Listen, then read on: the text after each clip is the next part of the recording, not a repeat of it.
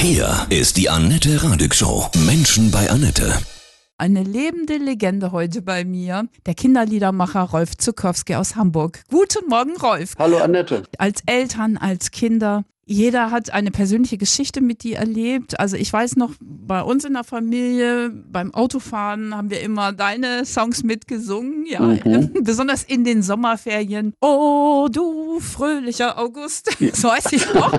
Das war eine Frechheit kompositorisch von mir, aber Nein. ich habe es geschrieben zu einem Sommerfest unserer Kirche mhm. und da habe ich gedacht, ich muss irgendwie die Brücke zwischen Sommerfest und Oh, du fröhliche hinkriegen und das ja. hat ganz gut funktioniert, ja. ja. Eins meiner Lieder auch, dieses Januar, Februar, März, April, die Jahresuhr steht niemals still. Das summe ich heute immer noch. Das kommt mir einfach mhm. so in mhm. den Sinn. Ja, also wenn du meine vier Social Media Accounts anguckst, Facebook, Instagram, TikTok und ja. YouTube, dann wirst du Kommentare lesen, die dir vielleicht ein bisschen ein Kribbeln auf die Haut bringen, weil so viele Rückmeldungen heißen, Rolf, ohne dich kann ich mir meine Kindheit gar nicht vorstellen. Mhm. Manchmal heiße ich sogar der Held der Kindheit, obwohl so ein richtiger Held wollte ich nie sein.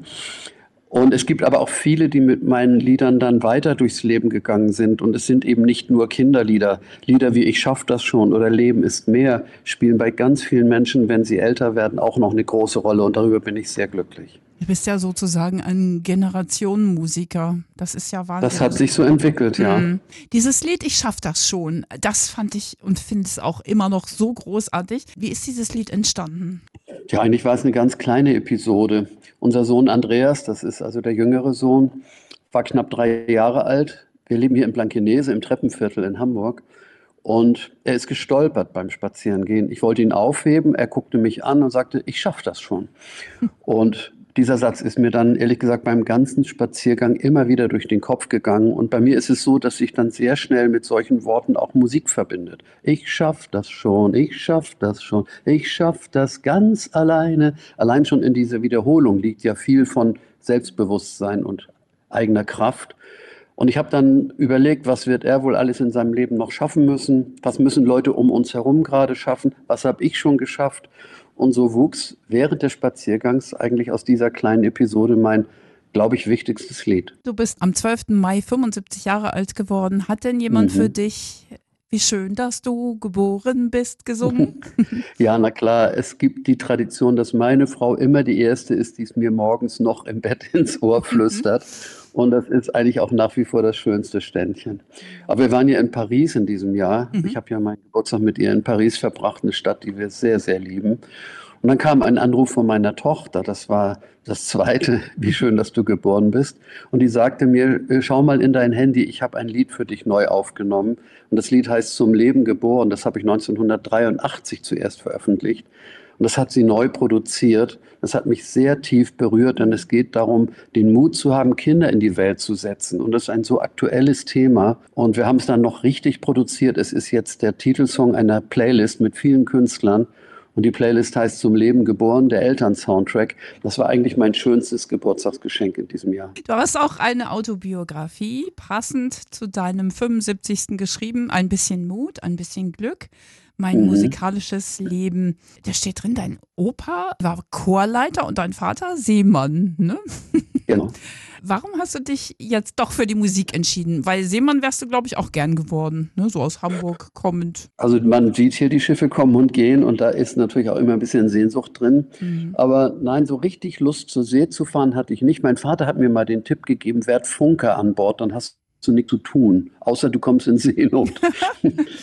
Heute ist es so, dass es eigentlich gar keine Funker mehr gibt auf den Schiffen, weil die Satellitentelefone eigentlich jeder bedienen kann. Die Musik ist ja in meiner Kindheit ganz wichtig gewesen. Meine Mutter hat ganz viel gesungen, leidenschaftlich, Schlager, Operettenmelodien.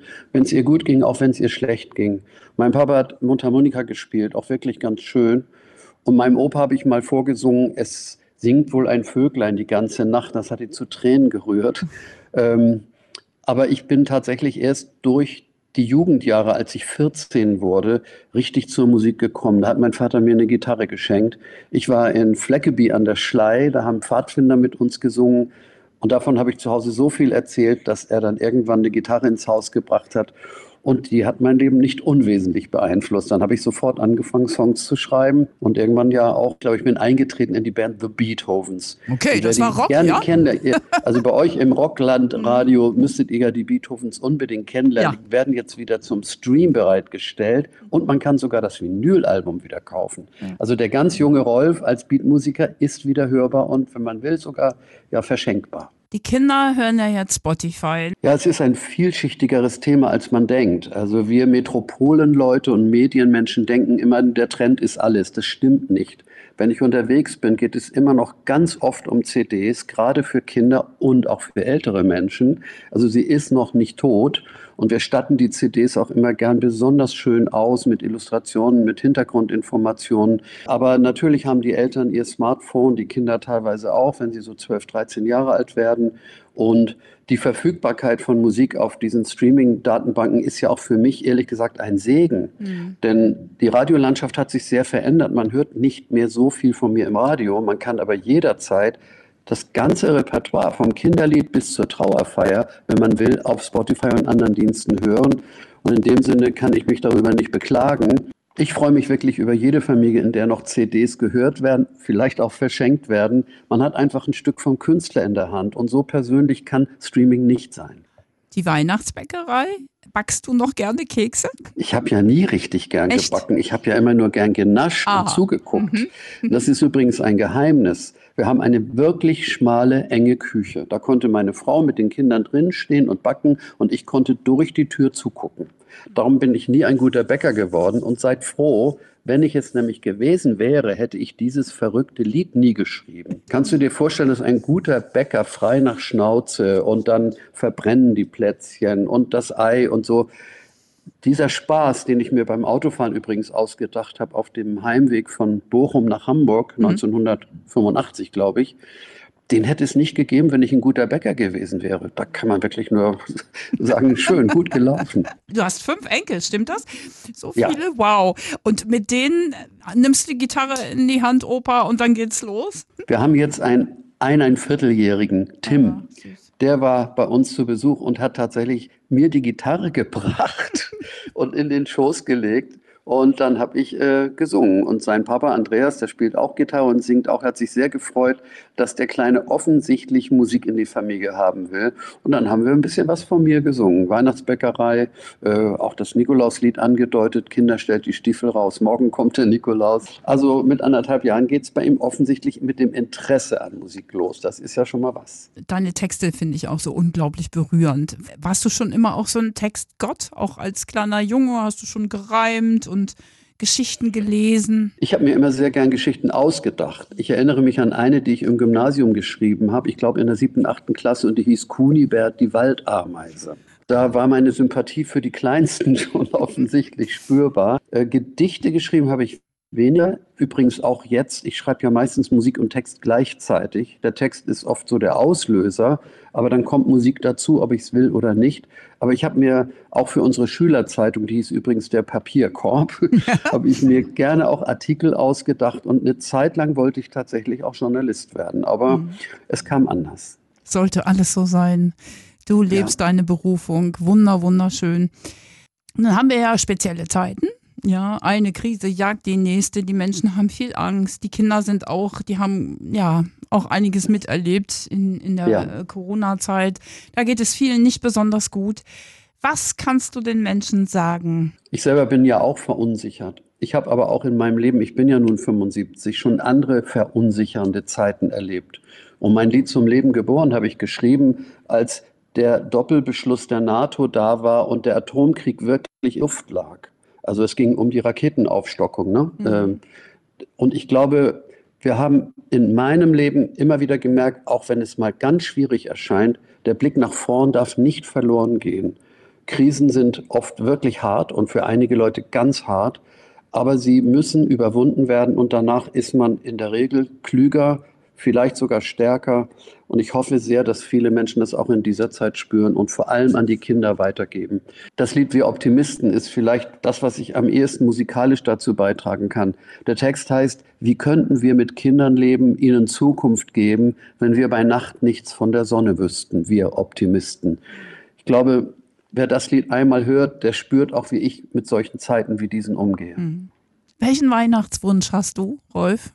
Tja, ich bin nun in dem Alter, wo man sich Gesundheit wünscht. Das ist nun mal das Wichtigste. Um uns herum gibt es viele Beispiele, dass es auch ganz anders sein kann.